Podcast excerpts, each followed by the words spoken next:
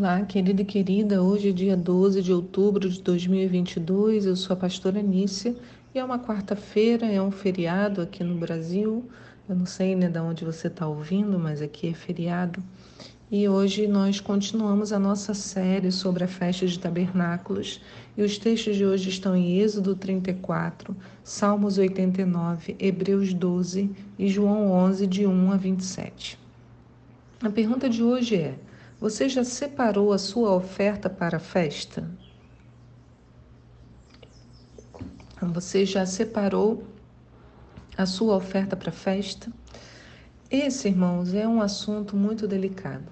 Nós não somos uma igreja que discute muito a questão da oferta. A gente sempre dá a oportunidade a que os irmãos entreguem seus dízimos, suas ofertas, mas nossa fala é sempre comedida com muito cuidado. Porém, é importante entendermos os princípios que envolvem a festa de tabernáculos para que possamos celebrá-la em sua integridade, né? na sua completude. Você sabia que tabernáculos também é chamado em hebraico de Zman Simachatenu, que significa a época do nosso júbilo. E hoje é o terceiro dia da festa. A gente está durante a festa, né? É importante a gente lembrar, porque a gente às vezes guarda na cabeça de que a festa vai acontecer lá na igreja no sábado, parece que aquela lá é a festa, mas ela dura sete dias, né? Lembra que eu expliquei isso? E a gente vê isso lá em Números 29, no verso 12, que diz: No 15 dia do sétimo mês, tereis uma Assembleia Santa. Não fareis nenhuma obra ou trabalho servil, e durante sete dias celebrareis a festa ao Senhor. Então, pode ser que ainda você não entenda a festa muito bem, e não há problema. É por isso que falamos todos os anos sobre ela. Né? E é por isso que todos os de... temos os devocionais que nos preparam, né? temos as, uh, as pregações, e aos poucos nós vamos abrindo o nosso coração para essa celebração. E assim a gente poderá adorar com a mente aberta, e Deus vai nos revelando. Então, para voltar da festa cheio, você precisa saber de uma grande verdade. Ninguém pode celebrar a festa sem contribuir. E olha, irmãos, eu fico embora um, um, pouco envergonhada, né, porque eu também não sou muito afeita de falar desses assuntos, mas não sou eu que diz. É a própria palavra, lá em Deuteronômio 16, que fala, no verso 16: Três vezes no ano, todo varão entre ti aparecerá perante o Senhor teu Deus, no lugar que escolher na festa dos pães asmos, na festa das semanas e na festa dos tabernáculos. Porém, não aparecerá de mãos vazias perante o Senhor. Então, há um princípio de todas as festas que a gente não deve aparecer de mãos vazias. Né? Eu não estou indo para receber, eu estou indo para dar e, e também vou receber, né? porque o Senhor é próspero. Jesus argumenta em João 10 que as ovelhas dele reconhecem a sua voz. E nós falamos sobre isso no primeiro estudo dessa série sobre tabernáculos. Então, durante as celebrações, você deve observar como com o seu coração e se perguntar: o que está tá acontecendo nesses cultos, durante as festas, está de acordo com a palavra? Aí você pega os textos e analisa por você mesmo. Depois você pode se perguntar: o que eu sinto dentro de mim? Enquanto eu aprendo né, sobre isso, eu reconheço a voz do Senhor nessas coisas, eu estou vendo em cada um desses detalhes as obras de Jesus, e aí você pega a palavra, vai lá e reflete. Né? Pensando, refletindo dessa maneira, você encontrará paz para celebrar esses eventos. É importante você usar a sua capacidade crítica para olhar tudo que está acontecendo, inclusive isso que eu estou falando, né? Como a gente tem tantos episódios complicados a respeito da questão da oferta, eu sugiro que você pegue os textos daqui de hoje e vá à sua Bíblia e fala: Senhor, fala comigo a respeito desse assunto. E o Senhor vai te falar. Como vimos em Números 29, é, a partir do verso 12, né, encontramos uma descrição de, que, de como deveria ser feito na festa de tabernáculos. Diz assim: No 15 dia do sétimo mês tereis uma Assembleia Santa, não fareis nenhuma obra ou trabalho servil, durante sete dias celebrareis a festa do Senhor. Aí ele continua: Oferecereis um holocausto, oferenda queimada em aroma agradável ao Senhor, treze novilhos e quatorze cordeiros de um ano impecáveis sem defeito.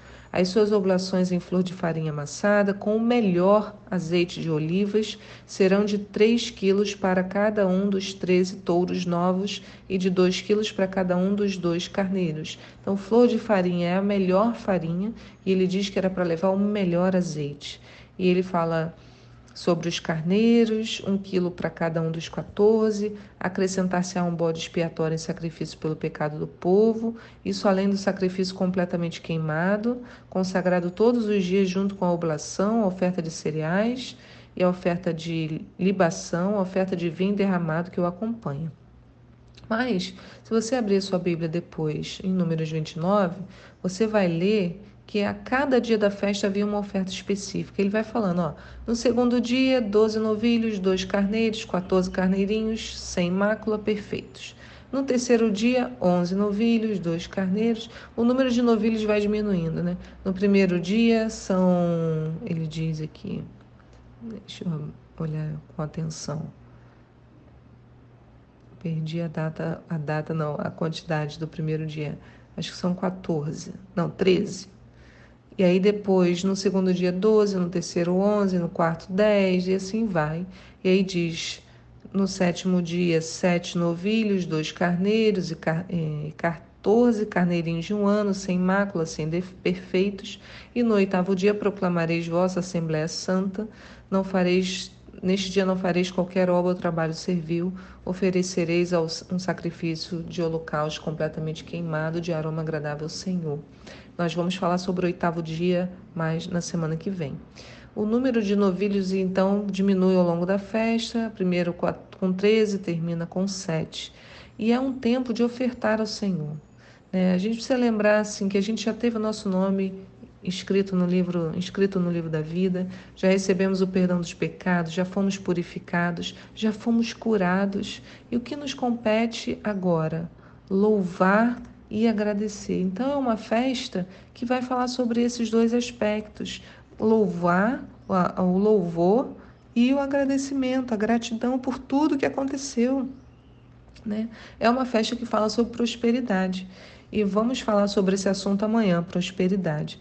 Mas se tem uma época do ano em que você pode pedir presentes especiais ao Senhor, é nessa. Né? Porém, assim como Deus dese... como você deseja que Deus seja generoso, Ele também espera que nós sejamos.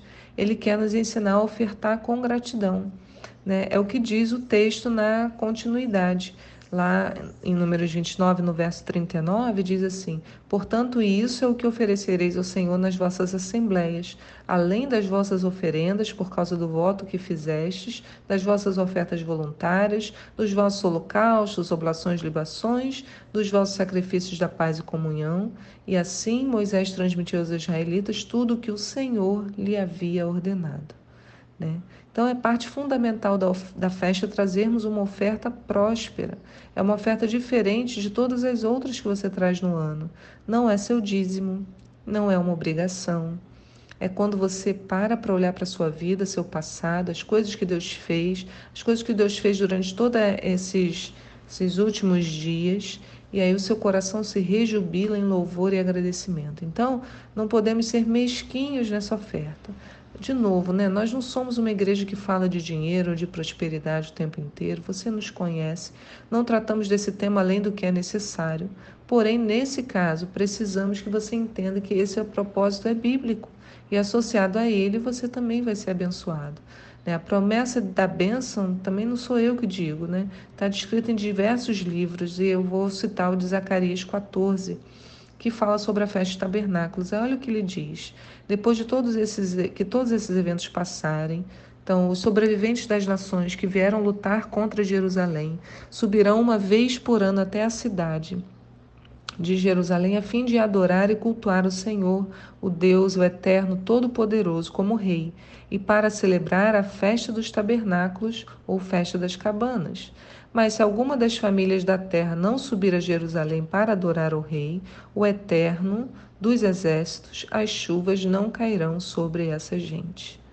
Então temos aí um grande princípio. Primeiro, a festa vai acontecer ainda no final de todas as coisas, ela não termina, né? E a outra coisa é que a gente abençoa para ser abençoado. Subimos para adorar e cultuar ao Senhor e ele manda para sobre nós a chuva. Então, eu vou à festa, levo a minha oferta não por obrigação, mas por gratidão, e saio de lá ainda com as mãos cheias. Né? É, Deus é maravilhoso, porque quanto mais a gente faz, mais o Senhor retribui, né? especificamente nessa festa. Como Moisés, abençoando seu povo, saiu ainda mais cheio, com a sensação de dever cumprido, de jornada finalizada. Né? Então, pelo texto, aprendemos que vir adorar o Senhor com as nossas ofertas tem em retorno a bênção das chuvas. E chuva fala sobre colheita, sobre ter o suprimento da necessidade, né? sobre abundância. E a gente vai falar sobre esse assunto, como eu disse, amanhã, porque é uma promessa maravilhosa, mas de novo com muito cuidado, muita parcimônia. Né? Então, diante de tudo que vimos, fica para nós o lembrete: não devemos aparecer de mãos vazias perante o Senhor. E como nos prepararemos? Né? Nós não plantamos, não cuidamos de rebanho, então temos que apresentar o fruto do nosso trabalho e de forma generosa. Então prepare o seu coração para exercer a gratidão com os seus recursos. E isso não quer dizer um valor específico, né? A gente pode lembrar de Jesus no templo, observando as ofertas que eram trazidas, lá em Lucas 21. Diz assim: Jesus olhou e viu os ricos colocando suas contribuições nas caixas de oferta. Viu também uma viúva pobre colocar duas pequeninas moedas de cobre e disse: Afirmo que essa viúva pobre colocou mais do que todos os outros. Todos esses deram do que lhes sobrava, mas ela, da sua pobreza, deu tudo o que possuía para viver. Então a mulher deu aquilo que a gratidão do coração dela a impeliu de fazer. Os demais deram por obrigação Irmãos, é completamente diferente, né? O Senhor não está olhando a quantidade, está olhando o nosso coração. Por isso que Provérbios 3,9 diz: Honre o Senhor com todos os seus recursos e com os primeiros frutos de todas as plantações. Os seus celeiros ficarão completamente cheios e os seus barris transbordarão de vinho. Preparemos então o nosso coração, a nossa casa e as nossas ofertas, por gratidão, por amor e não por obrigação. Né? Vamos celebrar, como já tenho dito desde o início, vamos celebrar com entendimento. Senhor, eu peço a Ti, Deus, que ministre a palavra, Senhor, para que as barreiras caiam, não haja nenhuma confusão a respeito desse assunto. Teu Espírito Santo pode, Senhor, conduzir esse assunto no coração de cada um. E também, Senhor, já quero orar, Deus, por todos aqueles que desejam estar na festa, para que tu, Senhor, nos dê saúde, como o pastor Guto orou agora pela manhã. Dá saúde, Senhor, às crianças, os jovens, os adultos, Senhor, cada pessoa que vai participar da festa, aqueles que vão para celebrar e aqueles que vão para participar da entrada, para trabalhar, para ajudar. Eu quero profetizar saúde alegria sobre cada um. Senhor, profetizar sobre cada um que está ouvindo agora essa mensagem. Alegria, saúde, paz, em nome de Jesus. Amém. Senhor, prepara esse dia, esse dia de júbilo, Senhor, é época da nossa alegria. Enche o nosso coração nesses dias, em nome de Jesus. Amém. Fique na paz do Senhor e eu te espero aqui para um próximo devocional. Tchau.